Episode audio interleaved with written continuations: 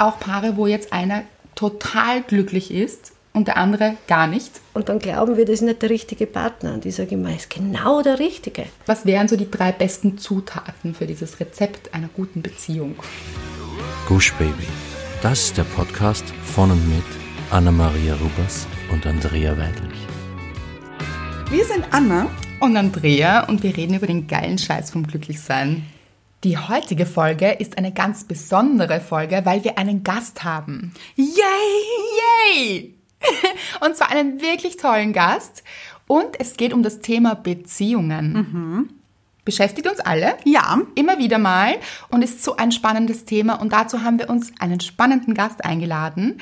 Aber dazu gleich mehr. Davor kommen wir noch zu unserer Hörerin der Woche. Und es ist Judith. Also, ich habe es ein bisschen zerstört mit meinem Lachen. Nein, du hast es Untermalt? ganz genau einen Special-Effekt dazu gegeben. Okay. Judith, Judith. dein eigener Song wieder. Melodie eher. Okay, ja. Mhm. Aber sehr gut. Ja. Und Judiths Nachricht hat uns erhellt. Weil sie schreibt, Hallo, ihr wunderbaren Sonnenstrahlen. Oh. Oh, mit einem Herz, einem lachenden Emoji und einem umarmenden Emoji. Ich muss euch, wie so viele andere, ein großes Lob für euren Podcast aussprechen. Normalerweise läuft bei mir eher True Crime und Geschichten über Tod, Verderben und Psychologie. Über das Böse im Menschen. In Klammer, ich bin trotzdem ein sehr positiver und heiterer Mensch. Aber verstehe ich so gut. Ja, ich auch und ich musste sehr lachen. Ja. Natürlich.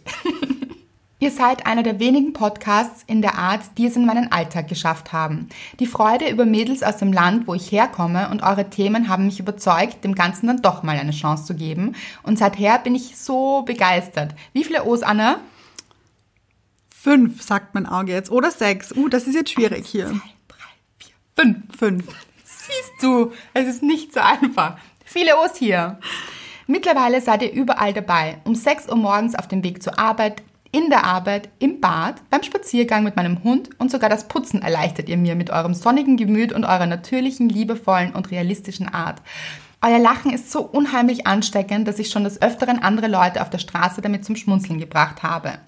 Vielen, vielen Dank dafür und dass ihr mir in manchen schlechten Tagen die Augen geöffnet habt. Halleluja, mit freudigen Händen. Vor allem konnte ich mich mit eurer böse Mädchen-Folge gut identifizieren. Mal abgesehen von Andreas Single-Themen, in diesem Sinne bin ich komplett bei dir. Ich war immer durch und durch das gute, aufopfernde Mädchen. Dieses Jahr jedoch, so scheint es, befinde ich mich in einer Phase, in der ich vieles loslasse und für mich ins Positive verändere. Dazu gehört eben auch Nein sagen und auf mich Rücksicht zu nehmen. Vorher wäre mir nie ein Nein zu jemandem in den Sinn gekommen. Lieber verzichte ich auf etwas, das mir gut tun würde. Hauptsache dem anderen geht's gut. Seitdem ich mich jedoch durchsetze, fühle ich mich so viel freier und im Einklang mit mir und der Welt. Einer der vielen positiven Effekte davon waren auch, dass sich ein paar Freundschaften gelöst haben, bei denen ich dachte, sie wären wichtig für mich. Jedoch war ich nur wichtig für sie, solange ich nicht Nein gesagt habe. Klingt komisch, aber es tut gut, wie sich alles sortiert und auch aussortiert. Es öffnet einem die Augen und andere lernen dich aufgrund deiner wirklichen Person kennen und lieben, da du keinen Zweck mehr erfüllen musst, unter Anführungszeichen, und so viel mehr. Also noch einmal vielen Dank an euch mit Herz. Ihr seid so unfassbar sympathisch, helft so vielen Menschen mit dem, was ihr macht und bringt Wärme in die grauen, kalten Tage. Viele liebe Grüße aus Oberösterreich an euch. Ich habe dann geantwortet und sie hat dann so liebe Worte über das Buch geschrieben, aber wir wollen da jetzt nicht zu lang ausholen. Was sie aber noch geschrieben hat, war, eine Freundin, die gerade in einer schweren Phase bzw. schwierigen Lebenssituation steckt, bekommt dein Buch von mir geschenkt, da ich mir sicher bin, dass du ihr mit deinen Worten viel Angst und Sorgen nehmen kannst, bzw. ein Lächeln und andere Ansichten zauberst. Das fand ich auch so schön. Ja. Wie sehr er immer auch an andere denkt, das ist wirklich schön. Also diese ganze Nachricht Wow. sprüht vor Sonnenstrahlen Das stimmt. und inneren Herzensstrahlen. Und wie sehr sie auch gelernt hat, kein braves Mädchen mehr zu sein. Ja, so gut. Wirklich. Einfach zu erkennen, dass die Menschen, die in unserem Leben sein wollen, auch da sind und uns immer so nehmen, wie wir sind. Genau. Da müssen wir nicht immer brav sein und funktionieren und geben, sondern da dürfen wir auch mal nehmen. Ja. Und dass es natürlich dann auch Menschen gibt, die sich vielleicht verabschieden von uns. Ist okay. Genau. das hast du, Judith, für dich erkannt.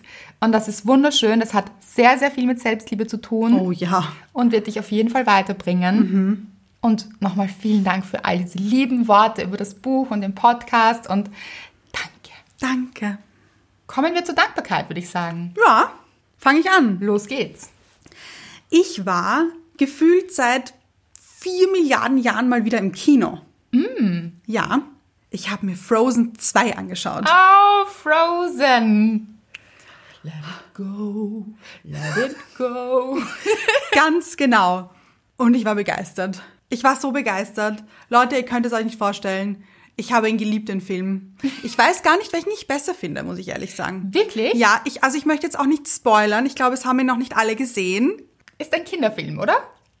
Ja, aber ich muss sagen, ich finde, also ich bin der Meinung, dass dieser Film nicht nur für Kinder gemacht wurde. Das bezweifle ich stark. Okay. Hier waren auch viele Elemente für Eltern dabei. Diebe, Geschichten hier? Auch, finde ich schon. Oh, sehr gut, sehr Ja. gut. Schön. Wird wieder so schön gesungen, Manchmal, aber nicht zu viel. ja. Okay, schade. Ich finde das so lustig. Ich habe bei Frozen habe ich immer ein kleines Mädchen vor Augen. Das ist die Tochter der Bekannten einer Freundin. Also ich kannte sie vorher gar nicht. Okay. Die ist so mit ihrem Frozen-Outfit irgendwann gekommen. Oh, wirklich? Ja, und ich habe ihr gesagt, oh, es steht ja wundervoll. und sie hat daraufhin Let It Go gesungen. Nein. Ja, und so dramatisch, Leute, das könnt ihr euch nicht vorstellen. Also dieser vierjährige Knopf hier, diese Knöpfin, Ja.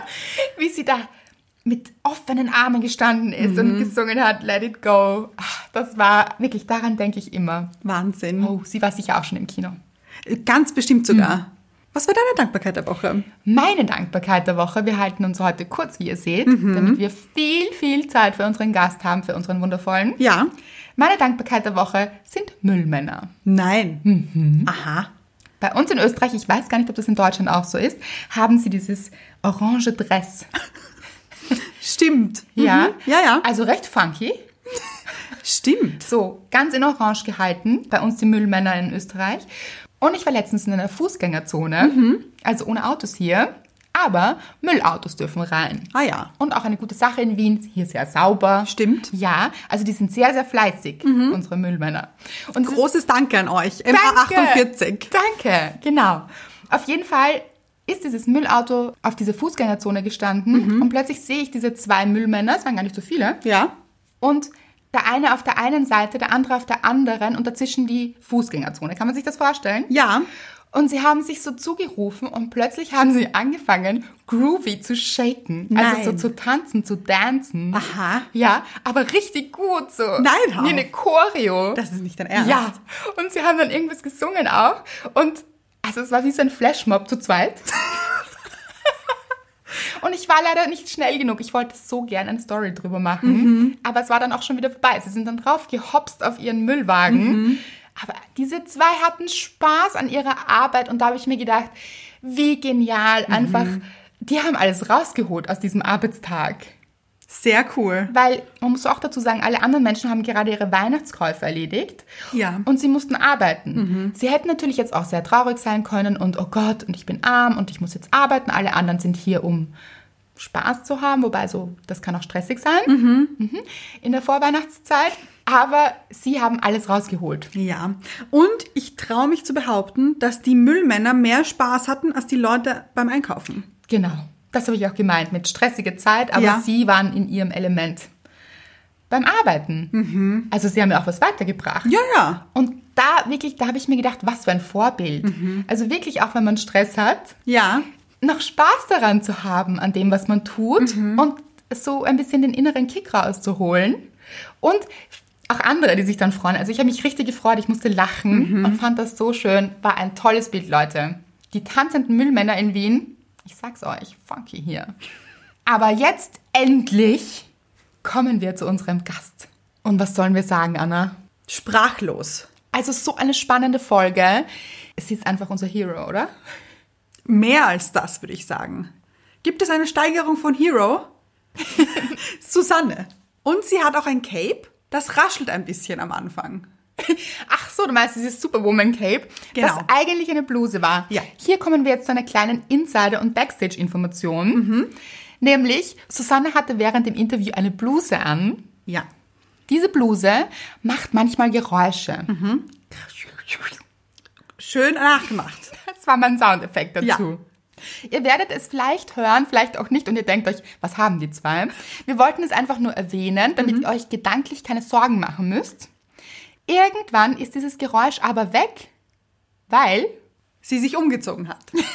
Genau. Susanne hat sich in der Folge extra für euch umgezogen, damit es nicht mehr raschelt. Und hier ist sie. Bitte alle Applaus. Kein Slow Clap, ein Fast Clap. Ja, ja. Fast Clap? Gibt es dieses Wort? Man Jetzt- es jetzt nicht. erfunden. Jetzt, jetzt gibt es. Meine Freundin, Paarberaterin und Beziehungsexpertin Susanne Fabiankowitz. Grüß euch, hallo, ich freue mich, dass ich da bin. Hallo Susi, wir freuen uns sehr. Und ich denke, ihr freut euch auch da draußen, weil sie wird uns heute einige Fragen beantworten zum Thema Beziehungen. Und wir fangen schon mal damit an. Du beschäftigst dich ja mit dem Thema sehr stark und intensiv aufgrund deiner Berufstätigkeit. Und kannst du uns sagen, was sind so die häufigsten Themen? Weswegen kommen die Paare am häufigsten zu dir in die Praxis? Wo berätst du am meisten? Also es ist ähm, in den meisten Fällen so, dass die Paare natürlich in Not geraten. Also selten, dass Paare kommen, die prophylaktisch arbeiten, das habe ich schon auch, aber in den meisten Fällen ist irgendwas passiert in der Beziehung, sei das eine Affäre beziehungsweise etwas, wo sie sich verlaufen haben, wo sich das Paar verloren hat, wo sie sagen, wir leben eigentlich nur mehr wie Schwester und Bruder miteinander, beziehungsweise sagen sie vielleicht auch, wir haben überhaupt keine Verbindung mehr, wir sind nur mehr eine Wohngemeinschaft. Äh, Das ist das, wo sie spüren, sie haben überhaupt keinen Zugang mehr zum anderen. Ja? Es ist irgendwie nur mehr so ein Funktionieren äh, in der Beziehung und sie spüren nichts mehr. Bei mir persönlich in der Praxis und was ich jetzt immer beobachte, sind einfach wirklich die Situationen, wo Menschen dann wieder glücklich sein wollen, wo sie Lebendigkeit suchen und ähm, ja, vermutlich sucht man das dann immer beim anderen. Ja, man möchte wieder so dieses Glücksgefühl haben. Das passt ja sehr gut zu unserem Podcast. Das heißt, die Menschen wollen wieder glücklich sein und das auch in ihrer Beziehung. Hast du da jetzt einen Tipp? Also quasi kommen die Leute zu dir und was ist dann deine Aufgabe? Welche Werkzeuge gibst du ihnen vielleicht auch auf den Weg mit, damit das Paar wahrscheinlich im besten Falle wieder zueinander findet auch? Oder ist das überhaupt das Ziel? Viele Fragen jetzt gerade. Also deine Frage ist, wie ich in der Praxis arbeite und wie das sozusagen vonstatten geht. Also wenn die Paare kommen, ist es einmal wichtig zu schauen, wo stehen die. Ja, was ist jetzt der Ist-Zustand und natürlich frage ich dann, wo wollen sie denn hin?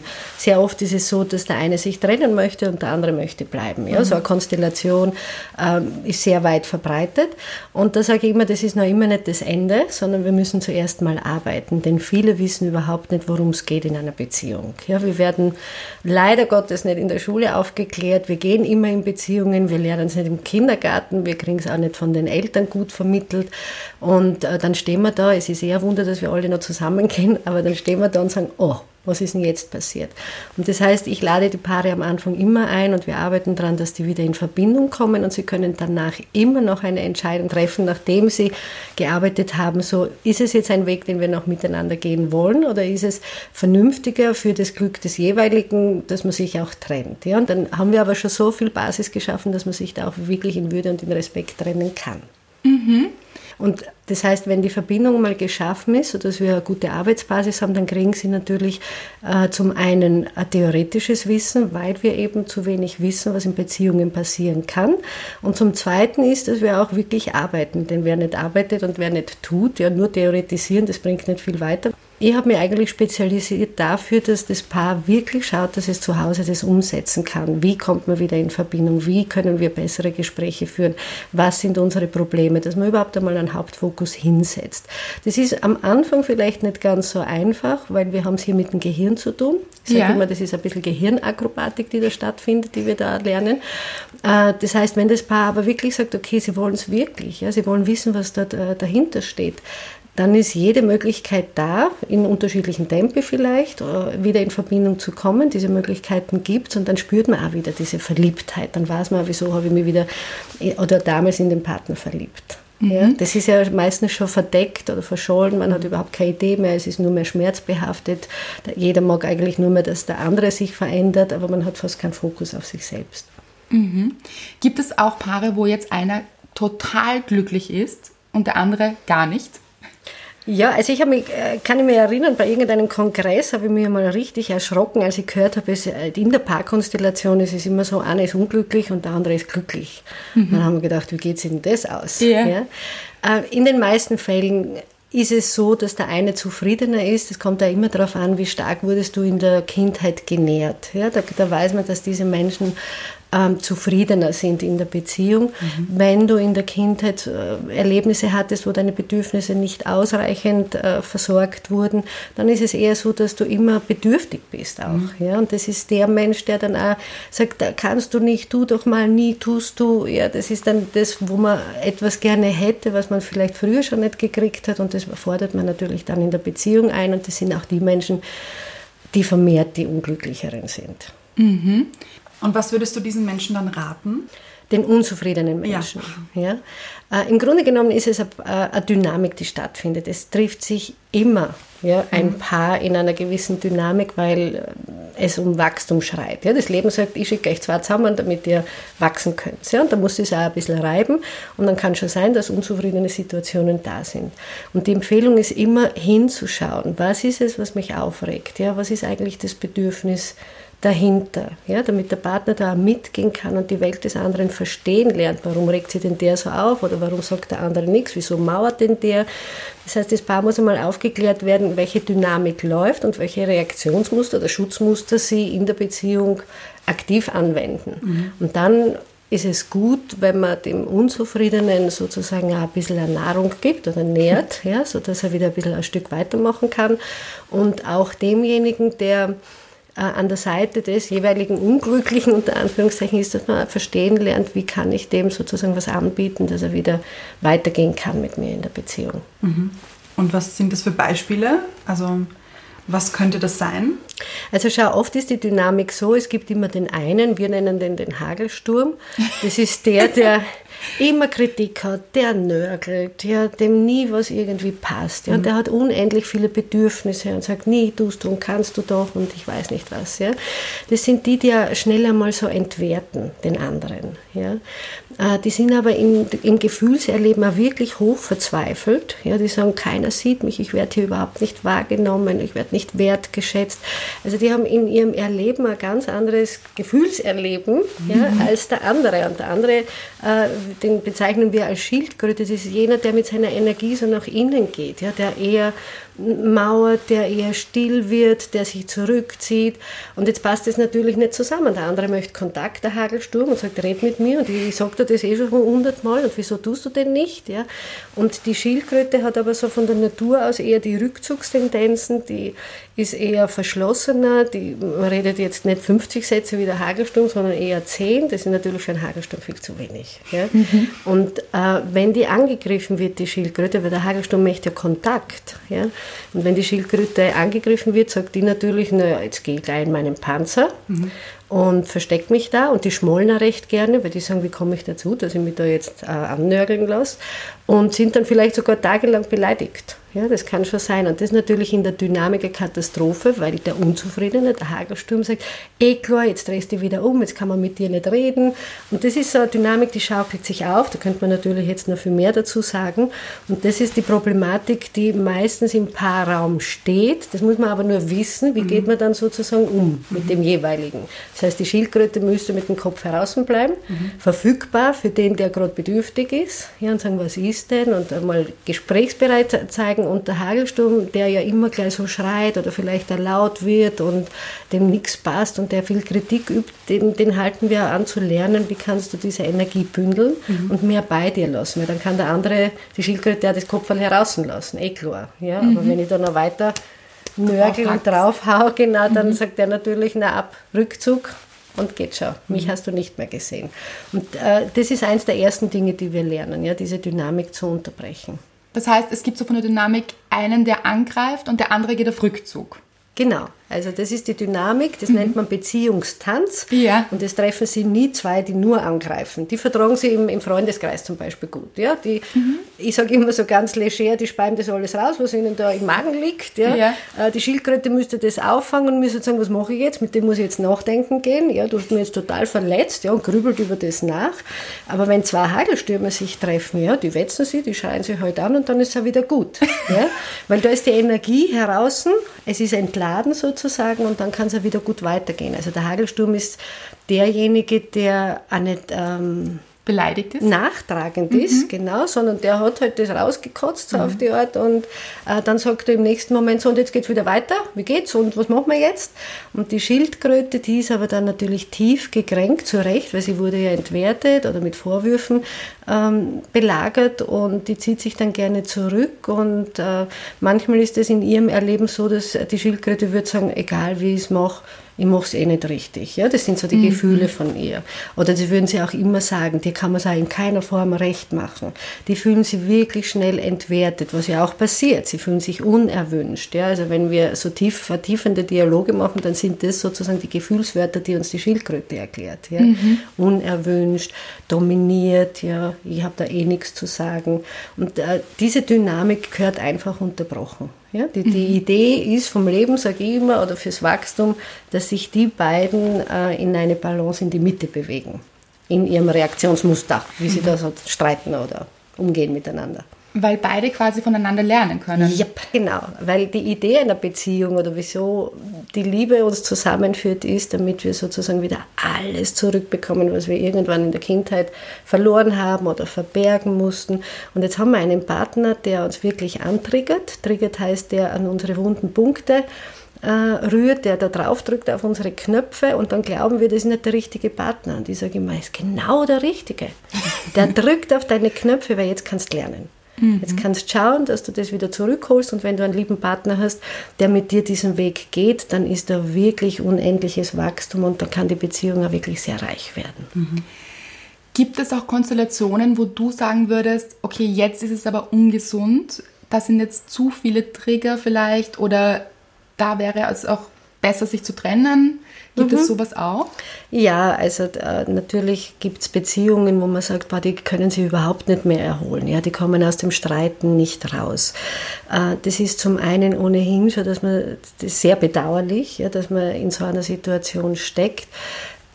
Empfehlungen mache ich nie für eine Trennung oder dass man zusammenbleibt. Ja, das darf das Paar selbst für sich entscheiden. Was ich aber gerne mitgebe, ist zu schauen, schau mal, wie viel Prozent seid ihr in einer ruhigen Situation, in einer nährenden Situation, da wo es gut geht, wo du die wieder aufladen kannst.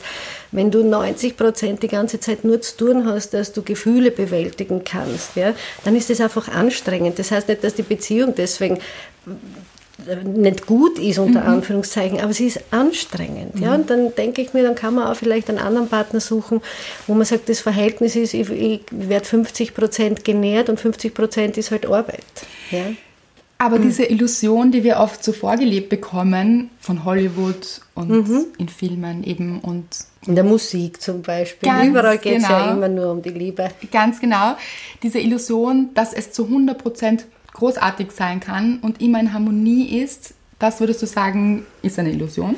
Das ist definitiv eine Illusion, meiner Meinung nach. Ja, das ist ein Druckbild, äh, das ist äh, die romantische Liebe, die uns da vorgegaukelt wird. Das hat jetzt mit der Liebe selbst noch nicht wirklich was zu tun. Das ist der Beginn, die, das ist der Naturtrick, der dahinter steht, dass Menschen überhaupt zusammengeht, weil die Erde ist ja interessiert oder die Natur ist interessiert, dass es eine Fortpflanzung gibt. Und äh, wir bleiben dort hängen. Wir haben diese fantastische Vorstellung, dass es bis zum Lebensende immer super bleibt und immer schön und immer harmonisch und wir werden nie streiten und wir werden tausend Kinder kriegen und es wird alles gut sein, weil so wird es uns ja auch vermittelt, so wie du sagst, äh, in der Hollywood-Szene. Und ich falle da auch noch jedes Mal rein. Ja, immer wenn ich so einen schönen Liebesfilm sehe, Ja. denke ich mir, oh, das schlagt richtig an meine Sehnsucht.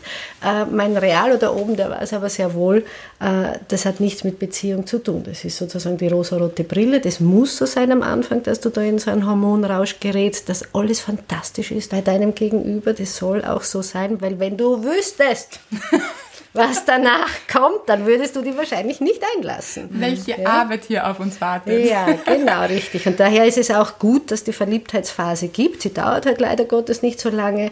Und wir glauben, wenn die Verliebtheitsphase zu Ende ist, wenn es dann einmal in andere Phasen reingeht in der Beziehung, äh, wenn es dann ein bisschen kantiger wird, ja, wenn es ein bisschen anstrengender wird, wenn die ersten Streits reinkommen, dann glauben wir schon, wir haben den falschen Partner mhm. ausgesucht. Und das ist sicher nicht der perfekte.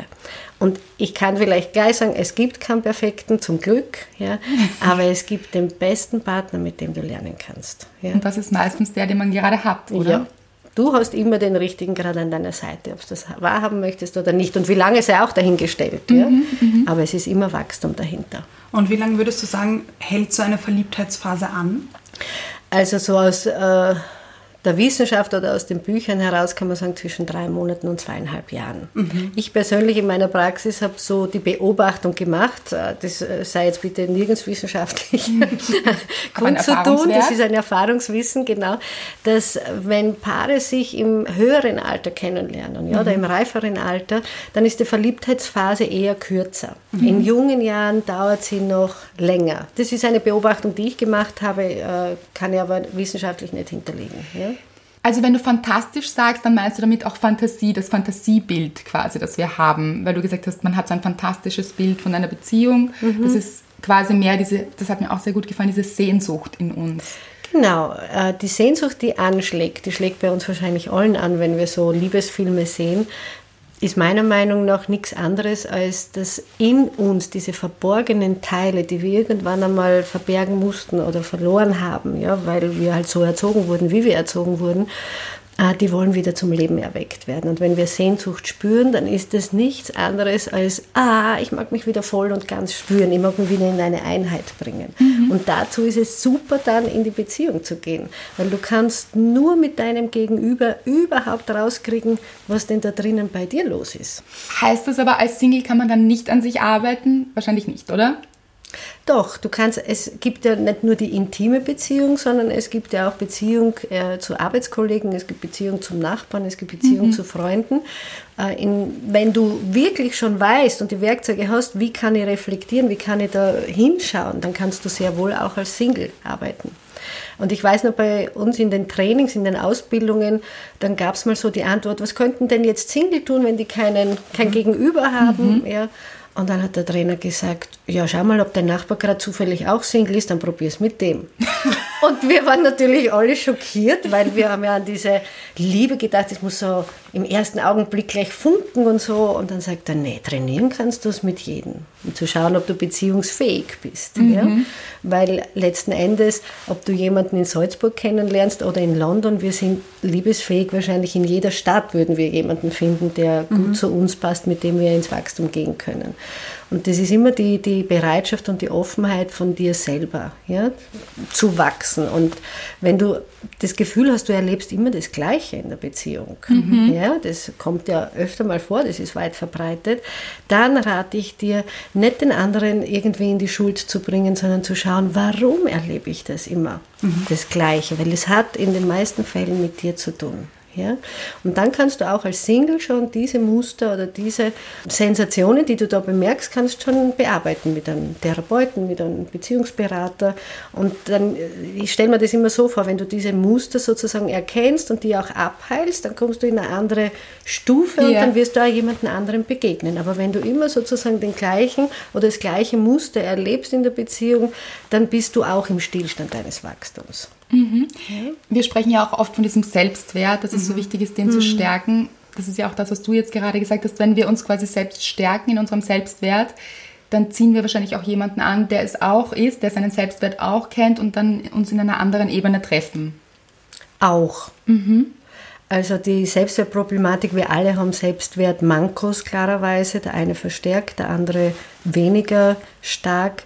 Mm, das heißt aber nicht, dass sie immer die gleichen Levels treffen. Mm, ja, also, okay. äh, nicht unbedingt oder es bedingt sich nicht. Ja, aber wir alle haben sozusagen immer im Hintergrund durch unsere Erziehung, durch unsere Sozialisierung äh, eine Selbstwertproblematik. Ja.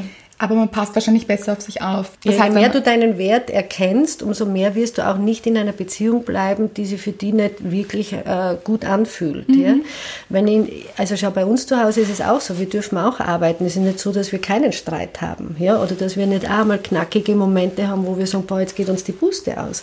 Aber eine Bereitschaft zu haben, zu sagen, ich schaue mich auch an, das ist das Wesentliche. Ja? Und dann kann der Wert sowieso automatisch äh, angehoben werden, wenn du heilst. Mhm. Ja? Für Singles bedeutet das jetzt, man kann trotzdem an sich arbeiten, sagst du. Mhm, Wahrscheinlich intensiver in einer Beziehung, aber es ist trotzdem möglich.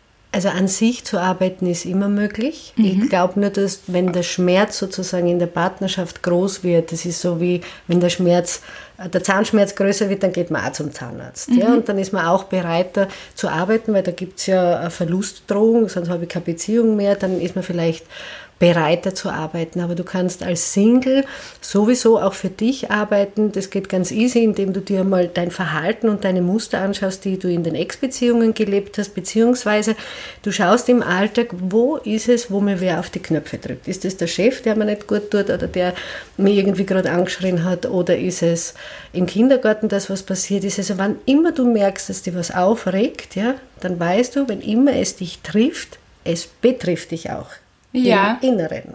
Ja? Und daher kannst du immer lernen und die immer vorbereiten, auch für die nächste Beziehung, auch wenn gerade kein Partner zur Verfügung steht. Ja, sehr schön. Ich habe ein bisschen gegoogelt, Mhm. recherchiert wieder. Dr. Google. Ja. Und da zeigt einem ja Google die meistgesuchtesten Beiträge an.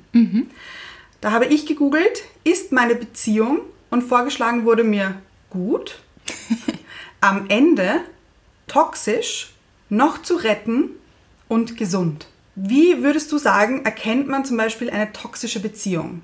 Da das anscheinend die meistgestelltesten Fragen sind, die Genau. sich Menschen fragen. Auch interessant, wie man das im Internet dann findet, wie Ja. man die Antwort findet. Also toxisch übersetzt sozusagen vergiftet, ja, das ist natürlich immer im Auge des Betrachters, wie er es empfindet, was er über die Beziehung denkt. Ich denke mir, im Grunde genommen könnte man wahrscheinlich immer sagen, dass jede Beziehung vergiftet ist, weil wir kommen an unsere Grenzen, wir kommen sozusagen an Unterschiedlichkeiten. Ähm, Das wäre das gleiche Prinzip, dass wir einfach anschauen, was empfindet der Klient oder derjenige als toxisch. Und dann wieder rückführend schauen, was hat es mit ihm zu tun. Wenn es Beziehungen sind, die zum Beispiel, wie vorhin schon erwähnt, die gar nicht mehr rauskommen aus dem Streittheater, ja, dann ist es zu überprüfen und zu sagen, kann ich mit einem anderen Partner vielleicht entspannter lernen, ja, oder so, dass wir zwischendurch gute Zeiten haben, dann ist es wahrscheinlich für jeden zu überlegen, muss ich mir das antun, will ich das noch, Äh, dann kann ich aus der Beziehung rausgehen, wissend aber, dass ich natürlich auch immer einen Teil dazu beigetragen habe. Es geht immer darum, kann ich mich erkennen, wo bin ich, was gibt es für mich zu lernen. Äh, Das kannst du in einer unter Anführungszeichen toxischen Beziehung machen. Äh, Du kannst drinnen bleiben und sagen, okay, dann schaue ich jetzt, wie kriege ich hin, dass sie nicht mehr toxisch ist. In den meisten Fällen erwarten wir aber, dass der andere das macht. Dass der andere mich glücklich macht. Ja? Dass der andere schaut, dass lustig wird, dass wieder Spaß reinkommt. Dass der andere aufhört zu streiten. Aber nochmal, es können immer zwei dazu. Und das heißt, weniger mit dem Zeigefinger auf den anderen tippen und sagen, du bist schuld, auch in diese Schuldfrage zu gehen. Man ist auch selber nicht schuld, sondern es trifft sich einfach und dann können beide lernen. Und man kann sich selbst weiterentwickeln, wenn der andere die eigenen Trigger drückt. Genau. Also der Partner ist dazu da, die Knöpfe zu drücken. Und wenn wir das Spiel erkennen und dann nicht sozusagen gegeneinander gehen, was ja ziemlich menschlich ist, aber wenn es irgendwann Klick macht bei uns da im Oberstübchen, dass wir dann sagen, wir nehmen uns jetzt an der Hand und wir gehen durch diese Drückemuster sozusagen da durch, ja, dann wird es eine reife Beziehung und dann kann auch wirklich das Muster, das Strickmuster, die Verstrickungen, die da drinnen liegen, die können dann gelöst werden. Spannend. Dann habe ich noch in Google eingegeben, meine Freundin ist, und es wurde mir angezeigt, krankhaft eifersüchtig. Ja. Was würdest du raten? Also auch für denjenigen, der eifersüchtig ist, aber auch den anderen. Also jemand, der eifersüchtig ist, das ist ja ein hohes Leid, das dieser Mensch spürt. Ja, das hat natürlich ganz viel im Hintergrund mit der Selbstwertproblematik zu tun. Ja, wird er mich noch mögen, wenn ich? Ja, wieso macht er das, weil ich so? Ja, also wir hinterfragen dann ganz viel und glauben, dass der andere nicht bei uns bleiben kann, weil im Untergrund sozusagen die Botschaft da ist, ich bin es nicht wert, geliebt zu werden oder ich bin nicht ausreichend, ich bin nicht genügend. Das heißt, da würde ich auf jeden Fall empfehlen, dass man sich begleiten lässt, damit man aus dieser hohen Not rauskommt. Es ist für beide nicht lustig. Nicht für denjenigen, der die Eifersucht spüren muss mhm. und schon gar nicht für einen anderen, der sozusagen da verschlungen wird sozusagen oder gefesselt wird. Ja. Meistens ist es so, dass die Partner sich ja nicht verstehen in ihren Mustern. Mhm. Ja? Und derjenige, der sozusagen mit Eifersucht zu tun hat im Paar-Zwischenraum, der würde wahrscheinlich sagen, jetzt hör doch endlich auf mit dieser Eifersucht, was soll denn das Ganze, jetzt reicht's aber. Und da würde ich dann auch arbeiten, dass er ein Stück weit Verständnis kriegt, beziehungsweise andere Mechanismen macht, damit der andere sich beruhigen kann in seiner Eifersucht. Meistens ist es so, dass wir eigentlich nur heißes Wasser zugießen. Mhm. Ja? Und äh, das wäre wirklich schön, wenn da beide immer arbeiten. In den meisten Fällen hast du aber du mit deiner krankhaften Eifersucht, geh doch jetzt endlich und lass das äh, behandeln. Mhm. Äh, ich würde meinen, dass es mit dem Partner zusammen immer die schönere Weise ist. Mhm. Dass er eine unterstützende Kraft sein kann. Und dann habe ich noch gegoogelt, mein Freund ist und gekommen ist mir peinlich. Ja. Mhm. Was rätst du da? Ich glaube, das kenne ich sogar aus meinem Leben. dass ich mir gedacht habe, Jössers, also wieso hat denn der das Hemd an und diese Hose, die schaut auch nicht gut aus. So kann ich unmöglich den zu meinen Eltern mit nach Hause nehmen und was werden meine Freunde sagen. Ähm, ich habe es zurückgeholt zu mir und habe mir gedacht, das ist eigentlich eine Zumutung zum, dem, dem anderen gegenüber, ihn zu bewerten, mhm. zu sagen, dass das nicht okay ist, was er da anhat. Und ich habe damals für mich beschlossen und habe gesagt, das muss ich lernen, ja, das auszuhalten, beziehungsweise mich fragen, warum ist es mir peinlich? Weil ich habe mir einfach identifiziert, der hätte so sein sollen wie ich, ja, so im Rollenspiel drinnen und äh, adrett angezogen und jenes und Geschmack wissen wir ist ja auch noch immer eine individuelle Geschichte, dem einen gefällt es, dem anderen nicht. Äh, wenn der andere peinlich ist, äh, jetzt weiß ich natürlich auch nicht, in welchem Zusammenhang das geschrieben wurde, ja, ähm, aber mm, in den meisten Fällen darf man auch wieder seinen Selbstwert anschauen und sagen, wieso identifiziere ich mich da so, wieso kann ich den anderen nicht so bleiben lassen, wie er ist, beziehungsweise warum stehe ich nicht dazu. Mhm. Und wieder geht der Zeigefinger zu einem zurück. Mhm. Ja? Also ich habe damals bei meinem Freund gesagt, du hör mal, ehrlich, mir gefällt das nicht, was du anhast, ja, aber ich finde es gut lass es bitte an, weil das ist mein Ding zu lernen. Mhm. Ja? Und dann entspannt sich das. Wenn ich aber jetzt sage, zieh das andere Hosel an und die andere Jacke und so kannst du nicht rausgehen und so kannst du nicht zu den Eltern gehen, dann ist immer eine Entwertung im Raum und dann muss der andere reagieren drauf. Und das ist meistens nie lustig. Der sagt nicht, ach so, na dann, mhm. sondern der ist natürlich auch gekränkt. Ja? Und dann bist du wieder im Theater drinnen. Mhm. Beobachtest du das oft bei Menschen, dass sie andere verändern wollen, vor allem in der Beziehung, dass sie sagen, du musst dich ändern? Ja, also ich glaube, so gehen wir grundsätzlich rein in die Beziehung, weil ist ja klar, unsere Welt ist die richtige. Meine ist fix die richtige und die von der Anne in ihrer Welt bist du die richtige ja. und für dich ist es in deiner Welt die richtige. Und daher ist es ziemlich menschlich, dass wir sagen, na, also wenn der anders wäre, dann wäre ich eh glücklich. Ja? Und wenn der einfach nicht das sagen würde oder jenes, dann wäre ja die Welt in Ordnung. Also klar sagen wir immer, du musst dich ändern. Das ist ja die Aufgabe, wenn wir wirklich reife Beziehung leben wollen, dass wir den Zeigefinger zu uns zurückholen und den anderen als gleichwertig betrachten. Mhm. Ja? Weil würden wir den anderen verändern, wären wir ja auch mit einem anderen Menschen zusammen. Und wir sind ja mit diesem Menschen zusammengekommen, weil wir mit diesem Menschen zusammenkommen wollten. Ja, also man könnte fast sagen, das Unterbewusste ist echt richtig gemeint, denn das sucht uns ja einen Partner aus, wo fix dann Dinge sind, die uns nicht passen oder ja. die uns nicht gefallen. Ja? Es wäre wahrscheinlich super, super langweilig, wenn du mit jemandem zusammen bist, der in den Werten gleich mit dir schwingt, der den gleichen Geschmack hat, weil du könntest gar nichts lernen, es würde keine Inspiration stattfinden. Die Natur sagt, oder das Unterbewusste weiß ganz genau, bevor du noch gescannt hast, hat der genug Kohle und wird, mich, wird der guter Papa sein oder wird sie gut sein im Bett und wird sie immer schön bleiben, bevor du das alles äh, justierst, also in deinem Köpfchen hat das Unterbewusste bereits angeschlagen und hat gesagt, den brauchen wir. Und das spürst du dann meistens, indem du schon nervös wirst oder rot anläufst. Das sind dann so diese Arousals, die du da drinnen spürst und das ist nichts anderes, als dass das Unterbewusste sagt, hol dir bitte diesen Partner, er wird auf die Knöpfe drücken, weil er wird uns ins Wachstum bringen. Und das tut halt weh. Ich weiß nicht, aber ich kann mich noch erinnern, wo ich äh, im Wachstum war, haben wir die Knie wehgetan. So kann man sich das vorstellen. Ja. Dass in der Beziehung wachsen auch weh tut. Ja? Aber es führt zu so einer schönen Ebene. Es wird immer ruhiger, zufriedener. Und ja, am Anfang sagen wir alle, du bist das. Aber man lernt sich quasi über den Partner und die Partnerin besser selbst kennen. Ne? Genau. Also du musst dir das vorstellen, dass der Partner eigentlich oder die Welt immer dein Spiegel sind. Das heißt, ohne den Spiegel du, würdest du dich nicht erkennen, weil da drückt ja keiner auf deine Knöpfe. Und wenn keiner auf deine Knöpfe drückt, wüsstest du nicht, was in deinem Unterbewusstsein vergraben ist. Der muss das rausholen. Er hat den Auftrag. Der Partner ist der beste Therapeut, der soll auf deine Knöpfe drücken.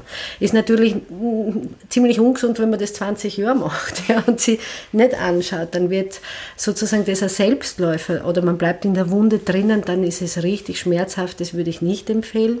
Aber die Liebe hat ja das Wesen, dass sie uns nicht nicht nur positiv berührt, ja, in der Verliebtheitsphase, sondern sie hat das Wesen, dass sie uns überhaupt berührt und manchmal halt auch dort, wo wir die Wunden haben. Mhm. Und das wollen wir aber nicht. Wir hätten am liebsten nur die Sonnenseite. Und wenn die Schattenseite kommt, sagen wir, hm, das passt nicht in unserer Beziehung. Und in, wenn wir heiraten, heißt es ja immer so schön, wie in guten wie in schlechten Zeiten. Und wenn die schlechten Zeiten da sind, dann möchten wir am liebsten uns trennen und dann wollen wir am liebsten raus, weil jetzt würde es wirklich bedeuten, lieben zu lernen. Mhm. Ja, weil ich bin so der Meinung, wir alle können noch nicht wirklich wahnsinnig lieben. Ja, wir sind am Weg. Und das wäre eigentlich die schöne Reise, mit jemandem dorthin zu gehen. Mhm. Ich würde gerne nochmal zurück zu den Werten kommen, weil Anna und ich immer sagen, es ist schon wichtig darauf zu achten, dass wir ähnliche Werte zumindest haben, weil du jetzt vorher gesagt hast, jemand mit anderen Werten. Ich spreche jetzt zum Beispiel davon, jemandem ist Treue sehr wichtig. Sollten diese Werte dann übereinstimmen, deiner Meinung nach? Ich denke, dass äh, wir könnten uns wahrscheinlich jahrelang mit Werten beschäftigen. Ja, ja. Das ist ein wesentlicher Part, den sich jeder wahrscheinlich für sich äh, gut anschauen darf. Ist auch gar nicht so einfach, deswegen mhm. sage ich, da kann man sich lang damit beschäftigen. Denn wir sprechen so ganz salopp über Werte und sagen, Treue ist mir ganz wichtig. Dann muss ich mir aber selber fragen, wie oft verrate ich mich selber in diesem Wert? Ja, mhm. Wie treu bin ich mir gegenüber zum Beispiel? Ja, gar nicht jetzt so in der Partnerschaft. Ich gebe dir recht, dass es leichter ist in einer Beziehung, wenn sich die Werte gut treffen. Mhm. Ja, es kann aber auch sehr befruchtend sein, wenn zum Beispiel jemand äh, den Wert hat, bei mir steht Gesundheit an der ersten Stelle und für einen anderen ist das aber überhaupt nicht wichtig, dann kann es aber sein, dass das sozusagen inspiriert wird dadurch. Ja. ja? Äh, wenn jemand wirklich seinen Wert vertritt und sagt, Treue ist mir wichtig und der andere hat äh, aber sozusagen eher ein legereres Verhältnis, ja, dann kann man das auch in der Partnerschaft ergründen und sagen, warum ist das so und wo könnten wir uns treffen? Mhm. Für einen ist Erfolg wichtig, für anderen Familie, für den nächsten die Ehrlichkeit, für den die Gesundheit. Ich glaube, dass es gut ist, dass das Paar dann immer bespricht, ja, wie kriegen wir sozusagen unsere Werte geregelt. Jeder darf seinen Wert leben. Mhm. Wenn wir in einem Wertedilemma sind, und das bist manchmal selber, mhm. ja, weil, äh, weil du zwei Werte vielleicht hast, die äh, sie aber nicht immer erfüllen lassen, dann ist es einfach gut, Entscheidungen zu treffen, damit es nicht lang so ein Zwicken im Magen hast, ja, weil das passiert dann meistens. Mhm. Ich habe noch eine Frage. Was tun bei einem Seitensprung? Also wenn ein Seitensprung passiert ist, dass sexuelle Ausgänge schon bereits passiert sind, dann würde ich auf jeden Fall eine Beratung äh, konsultieren. Viele Menschen wissen nicht, wie geht man mit einer Affäre um. Viele wissen nicht, was passiert. Also das ist ja ein Schockmoment für denjenigen, der über die Affäre äh, jetzt, oder wenn die Affäre eröffnet wird. Ja, das ist wie wenn es dir den Boden unter den Füßen wegzieht. Das heißt, das ist deswegen die Beziehung nicht verloren. Mhm. Ja, aber auch wiederum, da müssen beide wirklich daran arbeiten, wie sie das wieder sozusagen äh, geheilt bekommen. Bei mir in der Praxis findet es dann so statt, dass wir schauen, wie sozusagen derjenige, der betrogen wurde, dass der mal aufgefangen wird, Stabilität kriegt. Man kann sich das vorstellen, der gerät wie in ein Erdbeben. Mhm. Ja, und dann liegen da 3000 Steine auf ihn. Dann kann ich nicht sagen, du steh kurz einmal auf, das machen wir schon, mhm. sondern wir müssen wirklich einmal schauen, wo ist er verwundet und wir müssen ihm gut zusprechen, dass es jetzt weitergeht, das Erdbeben ist vorbei und dann werden wir sozusagen jedes Steinchen wegbringen. Das heißt nicht, dass der deswegen schon glücklich herumhüpft. Ja? Äh, und dann brauchen wir auf jeden Fall den Rettungsdienst. Das ist in dem Fall auch der Partner, der mithilft, dass das drüben heilen kann. Der sagt, das wird schon. Ja, es tut mir leid, dass das passiert ist. Ja. Und dann gibt es natürlich Regeln und Werkzeuge, die ich den Paaren vorstelle, wie sie sich verhalten sollen, damit sozusagen nicht nochmal ein Erdbeben passiert. Das passiert oft, weil wir wollen dann nicht alles erzählen. Ja. Also der untreue Partner mag nicht alles auspacken, weil er sich denkt, dann verletzt er den Partner. Und meistens ist es aber dann so, dass es zu einer Wiederverletzung kommt, weil der betrogene Partner wieder draufkommt, dass nicht alles richtig war. Und es geht oft gar nicht so um die Inhalte, sondern es geht dem betrogenen Partner um die Ehrlichkeit. Er, er kann auf jeden Fall keine Lüge mehr ertragen. Ja, und äh, das muss man alles verstehen, was da im Hintergrund läuft. Das ist ein großes Thema und da braucht es auch ein paar Sitzungen und wirklich eine Begleitung. Dann kann man da richtig schön und gut eine Affäre auch bewältigen. Und es ist nicht nur einmal vorgekommen, dass bei mir Paare nochmal geheiratet haben. Ja, genau. Und das finde ich dann immer sehr schön. Aber ich muss auch dazu sagen, es gibt natürlich auch Situationen, äh, wo die Paare es nicht schaffen. Mhm. Ja, das ist natürlich dann, kommt es halt darauf an, wie bereit ist denn auch derjenige, der in die Affäre äh, gegangen ist, um hier Heilung möglich zu machen. Ja, und dann ist es auch ein Unterschied, in welchem Grad die Affäre passiert ist. Mhm. Ja. Hast du da ein Feedback bekommen bei dir in der Praxis, warum Menschen untreu waren? Warum es dazu gekommen ist, zu dieser Untreue? Also in den meisten Fällen kann man beobachten, dass das geht wirklich sehr rasch, dass wir die Verbindung verlieren in der Beziehung. Mhm. Ja? Das äh, kann mir und meinem Mann passieren, sowas kann wöchentlich passieren, das geht flugs, wir haben einen Alltag und schon ist man draußen, weil man so mit seinem Kopf beschäftigt ist. Das heißt, so eine erste Idee oder Empfehlung, die ich geben würde, ist, schau wirklich, dass deine Beziehung immer wieder eine Verbindung kriegt, auch wenn du rauspurzelt bist. Mhm. Ja? Weil äh, bei Affärensituationen ist einfach der Alltag, die Verletzungen, die Kränkungen, die Streits, das ist ja ein Sammelsurium von vielen Dingen, die dann passieren. Und jeder Mensch möchte glücklich sein und man sagt dann, okay, ich meine, das halte ich einfach hier nicht mehr aus, ja, und wendet sich ab, ja. Und der eine geht in die Affäre und der andere wird halt ein Workaholic und sagt, okay, ich mache es halt mit der Arbeit, ja. Mhm.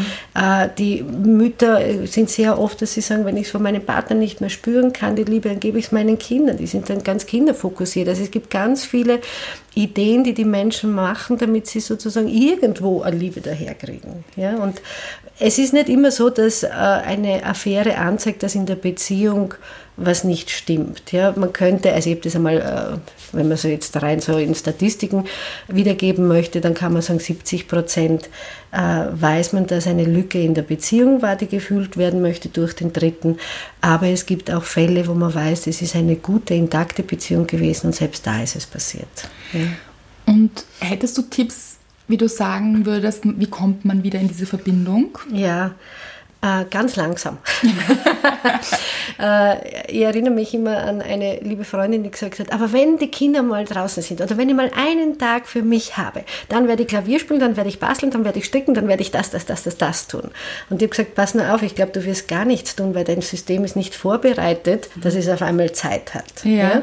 Und bei der Verbindung ist es so, dass äh, der erste Schritt ist, dass ihr oder dass das Paar sich Zeit nimmt. Mhm. Und das heißt nicht, dass wir uns jetzt ins Kino gehen und und einen Film anschauen, sondern dass wir uns einfach nur mal hinsetzen, anschauen, vielleicht dann nur mal zehn Minuten und sagen, wie geht es dir eigentlich wirklich? Und wenn wir das üben, dann werden wir auch immer ehrlicher. Und vielleicht reichen manchmal nur zehn Minuten wirklicher Begegnung. Ja. ja. Nicht, was hat der Nachbar gemacht und wie ist den Kindern gegangen, also nichts Organisatorisches, sondern wir schauen uns an und sagen, wie ist denn dein Leben eigentlich gerade? Mhm. Wie fühlst du dich? Wie fühlst du dich? Wie geht's dir? Mhm. Und wenn ich möglicherweise erzählen würde und sage, ich habe jetzt gerade eine Sinneskrise, dann heißt das nicht, dass der andere mich da jetzt gleich retten muss mhm. und äh, tabula rasa irgendwie alles in Bewegung leiten muss, sondern kann man sagen, okay, also bei dir ist gerade eine Sinneskrise. Also zuhören quasi. Zuhören, genau. Und, und annehmen, was der andere sagt. Nicht bewerten, nicht entwerten, nicht analysieren. Das braucht es gar nicht, sondern nur mal da sein und sagen, was ist gerade bei dir da drüben in deinem Land? Bei mir in meinem Land, mir geht es gerade richtig gut. Und deswegen heißt es nicht, dass die Beziehung nicht gut ist, weil es einem schlecht geht und einem gerade gut geht. Ja? Wir müssen nicht immer gleich mhm. unterwegs sein, weil wir wachsen ja in unterschiedlichen Tempi. Mhm. Ja? Also auch weniger Wertung. Das fällt mir mhm. auch noch ein, weil du vorher gesagt hast, es gibt diesen Hagelsturm und es Mhm. gibt diese Schildkröte. Da ist es wahrscheinlich auch wichtig, nicht in die Wertung zu gehen. Das eine ist nicht besser oder schlechter als das andere. Also das sage ich auch immer dazu. Beide haben ja auch, wir haben ja jetzt nur gesprochen von der Dynamik, wenn es im Streit ist. Mhm. Ja?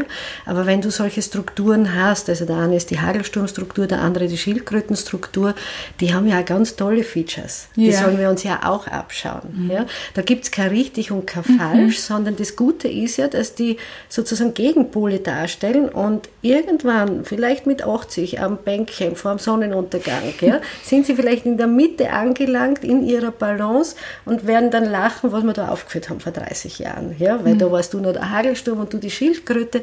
Aber die Einladung ist, dass wir uns Gutes vom anderen abschauen. Also ich zum Beispiel habe mir immer gedacht, wenn eine SMS reingekommen ist, ich muss sofort antworten. Ja. Das ist so mein, ich bin Hagelsturm, ja, mein Hagelsturm-Typus. Und äh, mein Mann zum Beispiel, der würde sagen, nee, da überlege ich mal, da lasse ich mir eine Nacht drüber äh, vergehen, damit ich das wirklich gut beantworten kann.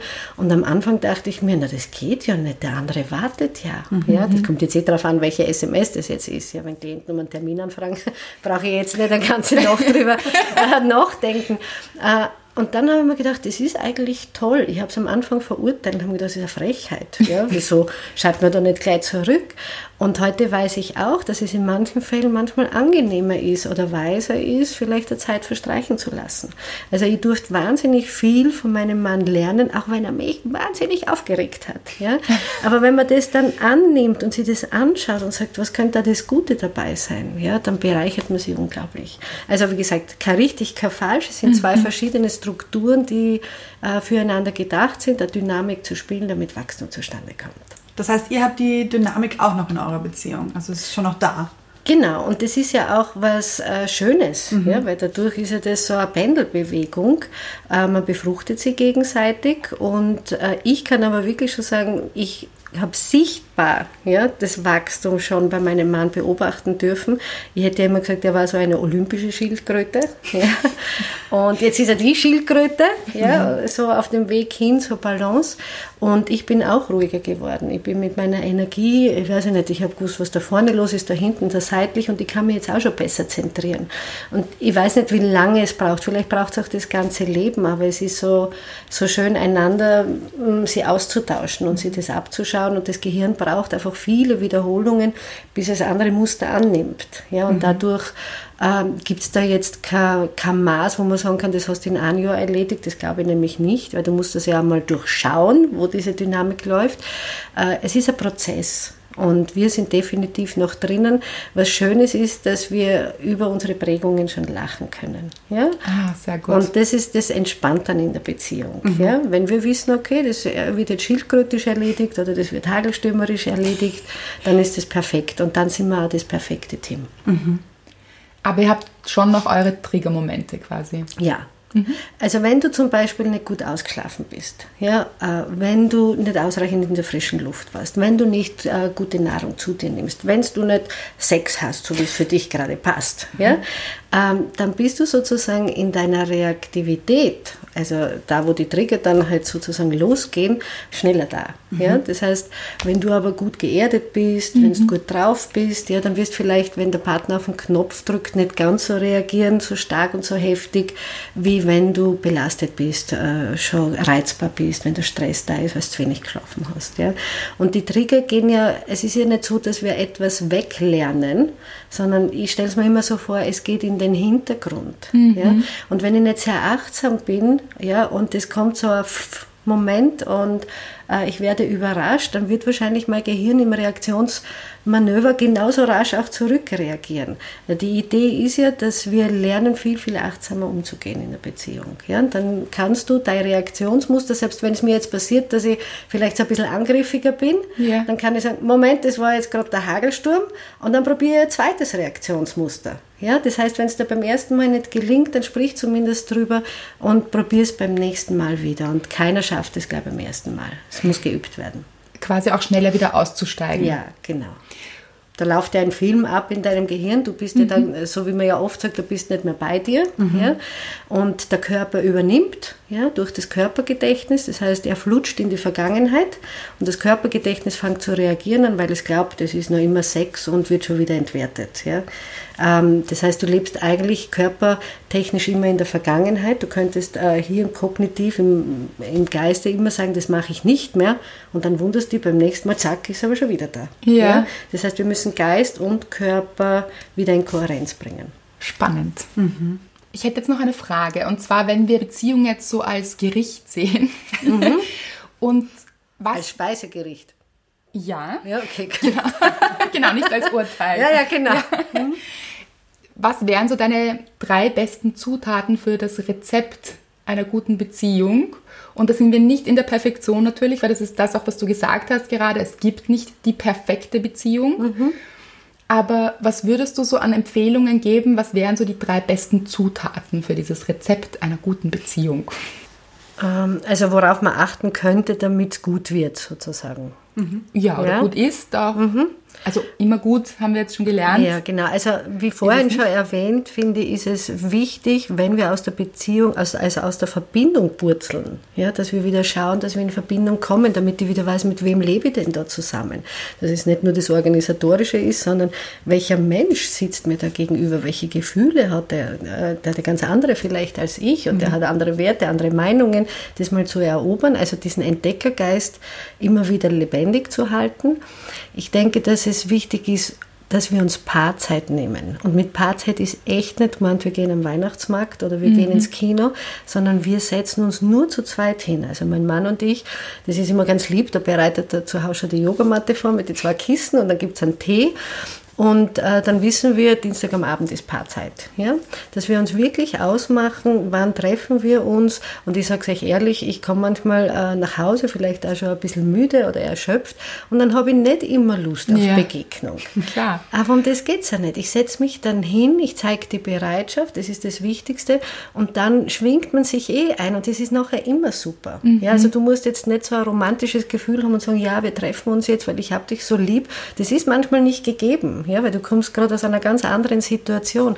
Aber sich hinzusetzen, ganz bewusst, sich auszumachen, zu sagen, wir arbeiten hier, beziehungsweise wir sind bereit, uns zu begegnen, das fände ich als ganz wichtig. Das heißt, ihr macht euch richtige Dates aus. Genau, mhm. genau. Also Begegnung Dates. Mhm. Ja, wenn es einmal ein sexuelles Date ist, na, ja, sagt keiner was dagegen. Ja, aber so, dass wir in Verbindung bleiben, dass wir wissen, was beschäftigt den anderen. Mhm. Ja, also so Paar-Zwischenraum wirklich auch pflegen, so nennen wir das. Das kann sein eben durch Begegnung im, im, Gesprächsraum. Das kann natürlich auch sein, dass wir eine körperliche Begegnung daraus machen, dass wir uns äh, eher, also das ist mein Credo, dass wir ehrlich sind miteinander und das ist echt anstrengend und äh, tut manchmal weh, ist sehr schwierig, aber das ist für mich das Einzige, wo ich sage, da kommen wir weiter. Mhm. Ja? Ist vielleicht im ersten Moment ein Schreckensmoment, äh, aber es geht ja nicht darum, dass die Wahrheit wehtut, sondern das, was ich interpretiere. Ja? Und das, das zu unterscheiden, das wäre auch, glaube ich, ganz gut. Also so mit Ehrlichkeit begegnen, von Herz zu Herz sprechen und immer wieder schauen, dass die Verbindung bleibt. Und da braucht man einfach nur Zeit. Zeit, mhm. Zeit, Zeit, Zeit. Schön. Ich weiß, dass es einige von uns betrifft oder einige von unseren Hörerinnen und Hörern.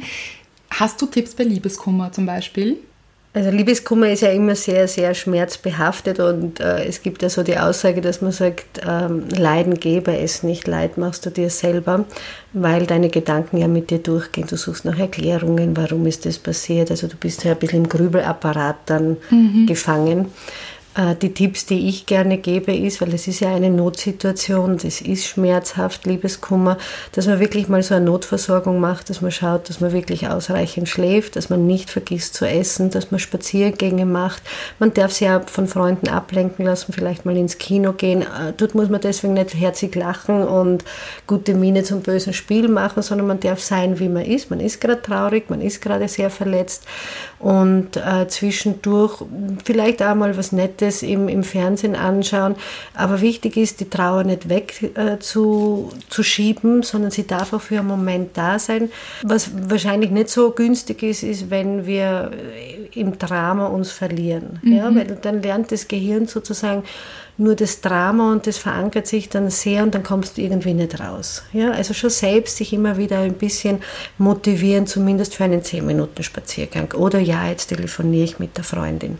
Und der größte Tipp, den ich den meisten gebe, ist, äh, erzählst das nicht der ganzen Welt und wiederholst nicht und wiederholst nicht und wiederholst nicht, weil somit ergibst du in deinem Gehirn immer mehr oder du breitest den Pfad des neuronalen Netzwerkes aus. Ja? Je mhm. öfter du es erzählst, umso dramatischer wird es in deinem Gehirn. Ja, du bleibst also, auch in der also Schleife wahrscheinlich dann drin. Genau, du bleibst schnell, also länger drinnen haften und besinn dich vielleicht auch so für einen Moment, okay, es ist auch, was ist das Gute im Leben? Es gibt gerade einen blauen Himmel, zum Glück mhm. gibt es die Sonne, weil wenn es nur so äh, Wetter wie gestern gäbe, wo es nur trübsinnig ist, dann ist es auch nicht so lustig, dass du auch schaust, dass du in die Dankbarkeit kommst. Ihr sprecht ja ohnehin immer von der, von der Dankbarkeit. Äh, das würde ich auch sehr stark reinnehmen, auch das Gute noch zu sehen. Und du darfst aber auch trotzdem traurig sein. Ja, beides mhm. zulassen. Mhm. Sehr wertvoll. Vielen Dank. Gerne. Du bist ja selbst in einer Beziehung, hast du schon gesagt, mhm. mit deinem Mann. Wärst mhm. du manchmal gerne Single? Natürlich. also ich glaube, das ist äh, sehr natürlich, dass wir manchmal auch so unsere Ich-Zeit brauchen. Ah ja. Und das ist auch so ein, ein, wichtiger Aspekt. Ja, ich weiß im Bekanntenkreis, wenn ich gesagt habe, ich freue mich jetzt, dass mein Mann jetzt wieder auf Reisen geht, ja, dann haben die gesagt, das kannst du ja nicht sagen. ja. Und ich sage, oh ja, und ich sage sogar ihm und äh, ich freue mich auch für ihn, wenn er seine Zeit hat, wenn er weg ist, weil du dennoch, wenn du eine Ich-Zeit hast, andere Dinge machst als vielleicht in der Beziehung selbst, in der Partnerschaft. Und das tut gut. Ja, dass wir da auch uns selber wieder ein bisschen näher kommen können. Und daher, also Single würde ich sagen, oder gleichsetzen mit Ich-Zeit. Ja. ja ähm, und ja, ich glaube, solche Momente gibt es. Ja, überhaupt dann, und kann sicher jeder unterstreichen, dann, wenn es so heftig ist oder wenn gestritten wird, ja, dann mhm. kommen schon solche bösen Gedanken. Aber auch das bin, darf sein. Auch das darf sein, genau. Ja. Sehr schön. Also vielen, vielen Dank für dieses wertvolle Gespräch. Oh, ja. Da war so viel dabei. Mhm. Ich bin mir ganz sicher für euch da draußen auch. Jetzt werden sicher ganz viele Menschen sich denken, da möchte ich mehr davon erfahren. Mhm. Wo findet man dich? Du bist in Wien, hast eine Praxis in Wien. Wo findet man dich? Wo kann, wie kann man dich suchen, kontaktieren? Ja. Mhm. Genau, also ich habe meine Praxis im 20. Bezirk in der Rauscherstraße. Äh, am besten ist, ihr kontaktiert mich, wenn Interesse da ist, wahrscheinlich am einfachsten über die Homepage. Das ist die Adresse www.paarberatungwien.at. Und dann können wir uns auch gerne telefonisch einen Termin ausmachen. Ich denke, so findet ihr mich am besten. Mhm. Das packen wir natürlich noch in die Show Notes für euch. Genau. Und ihr könnt uns auch gerne fragen, das geben wir gerne weiter. Machst du neben Paartherapie auch Einzelsitzungen? Ja. Also es, ich begleite Menschen, die in Beziehungen sozusagen in Nöten sind, in Krisen sind, äh, Fragen haben. Also ob das jetzt im Einzelkontext ist oder im Paarkontext, bin ich gerne da. Sehr schön. Dann vielen, vielen Dank für dieses Gespräch. Ja, mir hat es auch viel Spaß gemacht. Danke euch für die Einladung. Und ich kann es euch sagen, wir hatten ganz, ganz viele Fragen und wir haben oh, nur ja. einen Bruchteil hier angekratzt. Das heißt, wir würden dich gerne nochmal zu einem Gespräch einladen. Ich denke, das wird euch da draußen auch sehr, sehr gut gefallen. Mhm. Es wird nicht bei diesem Gespräch geblieben sein. Und deshalb sagen wir für heute aber Danke. Ja, sehr gerne. Und für alle da draußen alles Gute und auch ein schönes Weihnachtsfest. Danke. Dankeschön.